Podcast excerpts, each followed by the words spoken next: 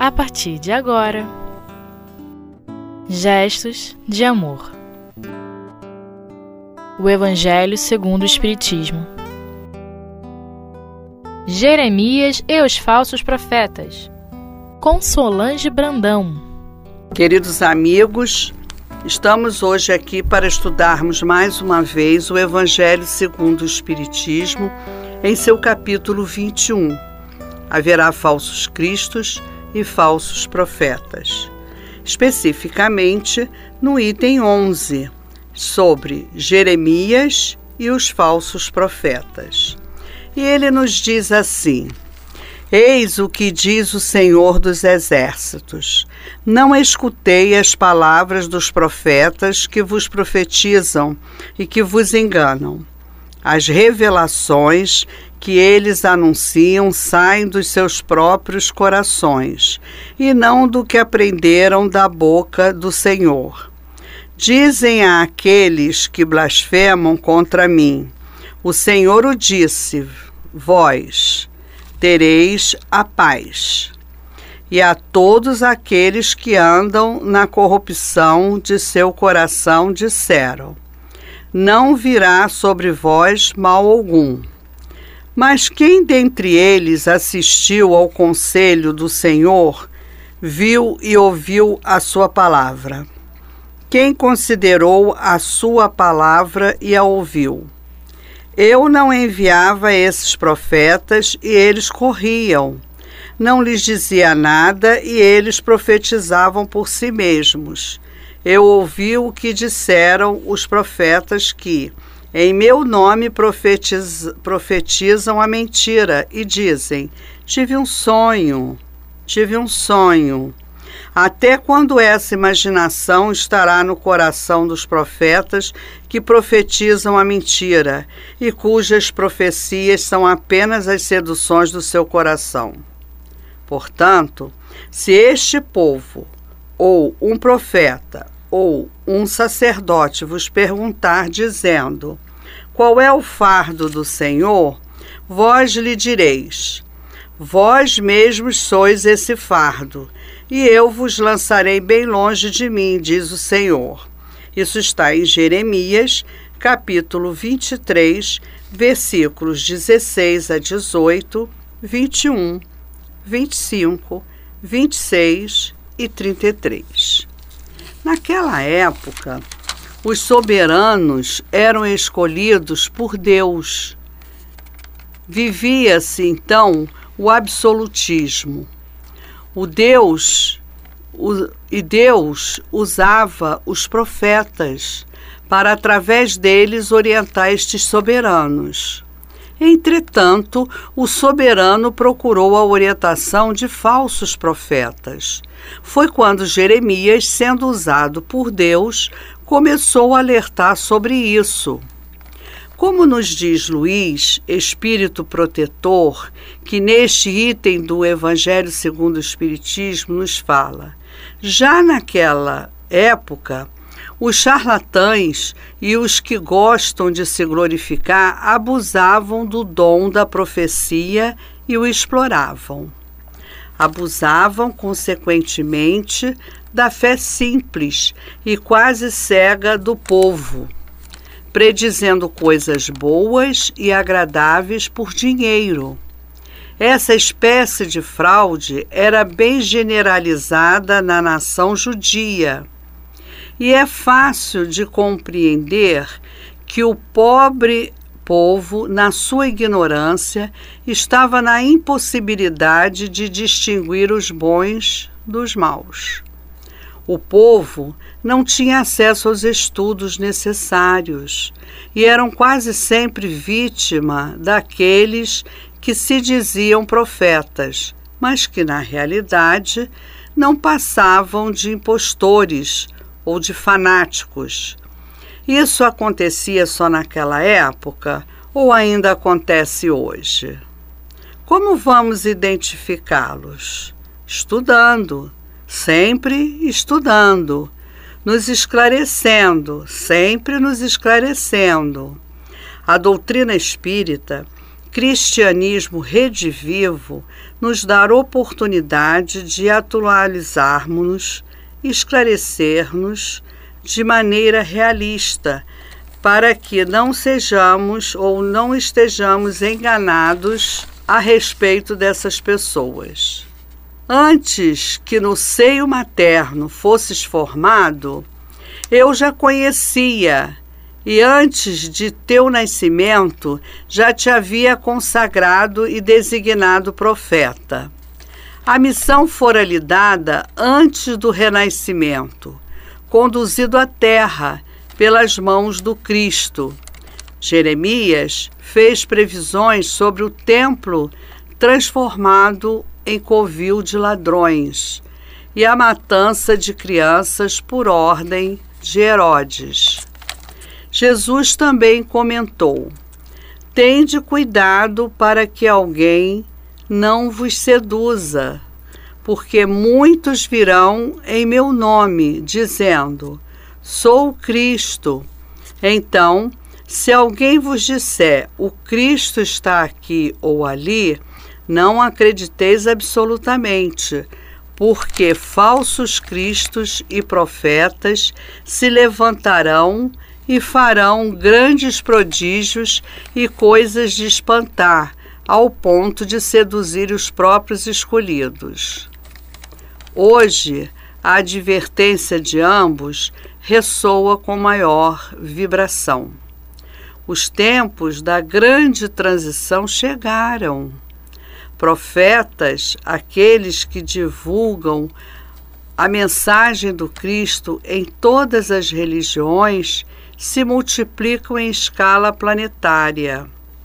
Nunca a Boa Nova foi tão anunciada e nunca vimos tantos prodígios. Assim, como reconhecer os falsos profetas neste turbilhão de chamados? O Espiritismo oferece o recurso mais sólido para a pergunta, ao eleger razão e lógica como condição de fé. Os espíritos esclarecem que prodígios não são derrogações da lei divina, já o dissemos, mas sim aplicações de leis ainda desconhecidas, mediadas por indivíduos cuja disposição orgânica é própria. Como são fenômenos naturais, não fazem distinções morais, logo, não são só os de vida moral superior que os intermediam. E é aí que nós temos que ter realmente o preparo necessário para reconhecermos a quem devemos seguir, a quem devemos dar ouvido ou a quem temos que eliminar de nossa vida. Muitas vezes ao ligarmos a nossa televisão, encontramos esses elementos fazendo as suas pregações, fazendo os seus cultos, e nós precisamos estar alertas com o conhecimento adequado para discernirmos se devemos continuar ouvindo, se ele é digno de nós estarmos ouvindo ou se ele realmente não deve estar em nossa vida. Não é que tenhamos que é, julgá-lo, não é que tenhamos que criticá-lo, mas temos que estar conscientes para escolhermos para a nossa vida aquilo que nos traz os conhecimentos necessários de crescermos. A nossa reencarnação, ela está em nossa vida como oportunidade de crescimento, para que possamos ir caminhando, caminhando até chegarmos ao ponto necessário de progredir devidamente. E nós temos que procurar este caminho, temos que saber qual o caminho que nos leva a isso. Muitas vezes olha, escutamos aquele ditado que diz: Diga-me diga com quem andas, que te direi quem és. Mas nós não somos porque andamos com A ou B. Porque nós somos ou nós nos deviamos, desviamos do caminho que devemos quando andamos com A e B, porque nós ainda somos falhos. Nós ainda somos, estamos, a, como já, nos, já dissemos, nós estamos a caminho, nós estamos na estrada a caminho. Vamos agora a um breve intervalo e voltaremos em seguida.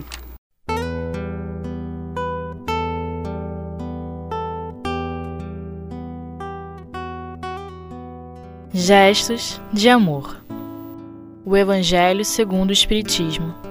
Queridos amigos, voltamos agora ao estudo do Evangelho segundo o Espiritismo, na sua continuação, dentro do item 11, Jeremias e os falsos profetas, do capítulo 21, haverá falsos cristos e falsos profetas. Jeremias foi um crítico da conduta do seu povo e com o julgamento que este sofreu, mediante uma visão de que eles violavam claramente naqueles dias, praticando a idolatria, desrespeitando o descanso no dia de sábado e não libertando os escravos no ano do jubileu. As denúncias de Jeremias reivindicavam a atenção dos príncipes e do povo para que fossem responsáveis pela lei a qual violavam constantemente. Suas críticas eram feitas em discursos acalorados em plena praça pública e dirigidos à classe dominante, ou seja, os sacerdotes, os profetas, governantes e a todos aqueles que seguiam o legalismo do proceder popular. Jeremias deve nos inspirar a nos levar a ver que ser cristão é essencialmente ter um relacionamento moral e espiritual com Deus. Um relacionamento que requer a devoção de cada indivíduo. Jeremias iniciou seu ministério no reinado de Josias, um rei bom que fez com que o Senhor adiasse temporariamente o juízo prometido em castigo aos desmandos de Manassés. Nasceu em Anatote, atual Anata, aldeia seis quilômetros a nordeste de Jerusalém. Era filho do sacerdote Eucias, da casa de Eli. Talvez descendesse de Abiatar, o sacerdote, sacerdote que foi exilado por Salomão, chefe dos levitas em Jerusalém, na época do rei Davi. Jeremias é um dos nove personagens chamados por este nome encontrados no Tanakh. Jeremias é escolhido por Deus para ser seu porta-voz quando este ainda era moço. Não há indícios de que fosse criança a expressão usada, sou uma criança, semelhante a Moisés, alega incapacidade e inexperiência, mas não sabemos entendê-la literalmente, referindo-se à idade do profeta.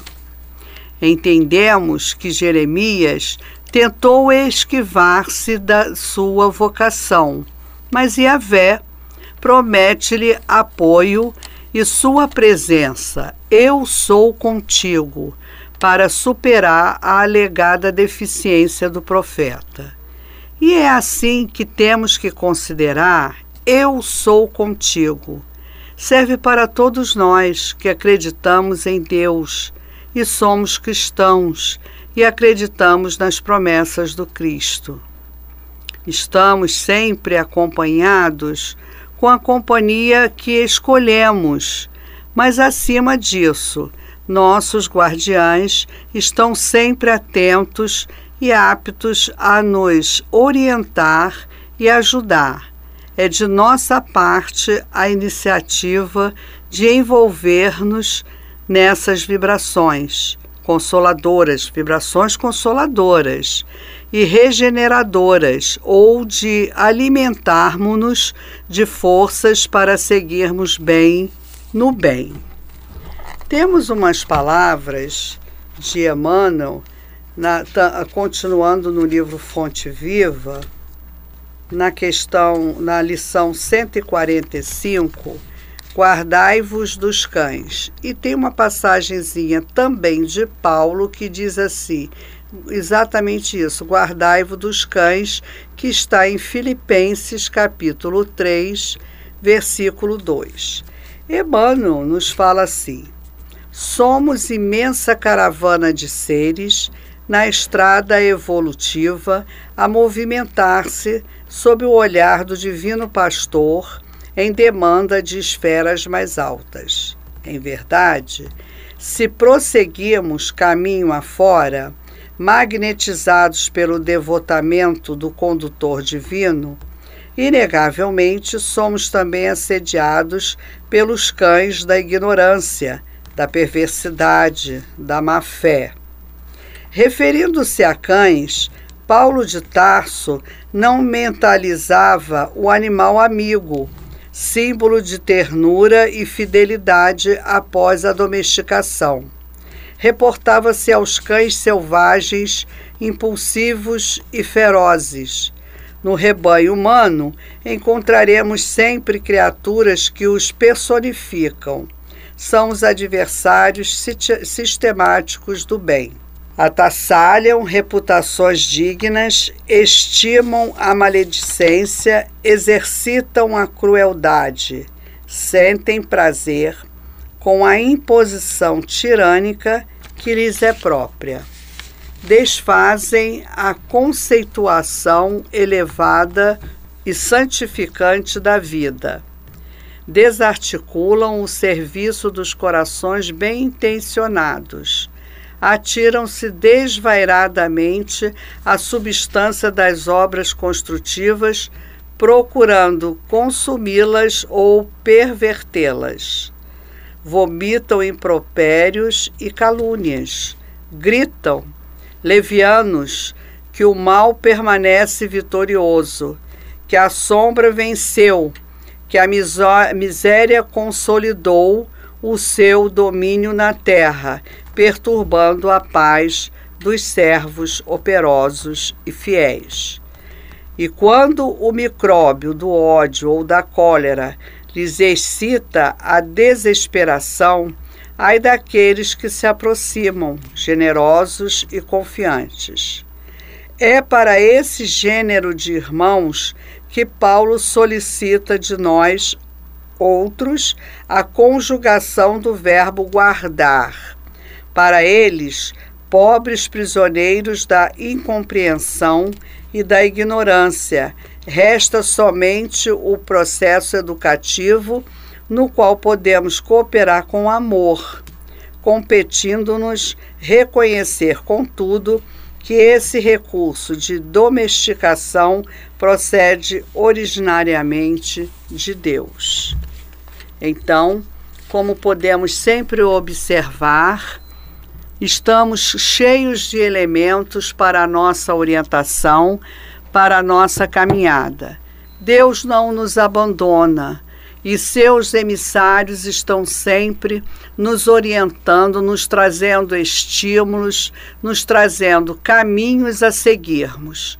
Que nós possamos, desta forma, nos orientarmos através destes livros, através de todos esses ensinamentos do Espiritismo redivivo, como já falamos, para que cheguemos a um ponto comum adequado para a nossa caminhada. Que Jesus nos abençoe, nos oriente e nos traga sempre a predisposição de estarmos atentos. Graças a Deus.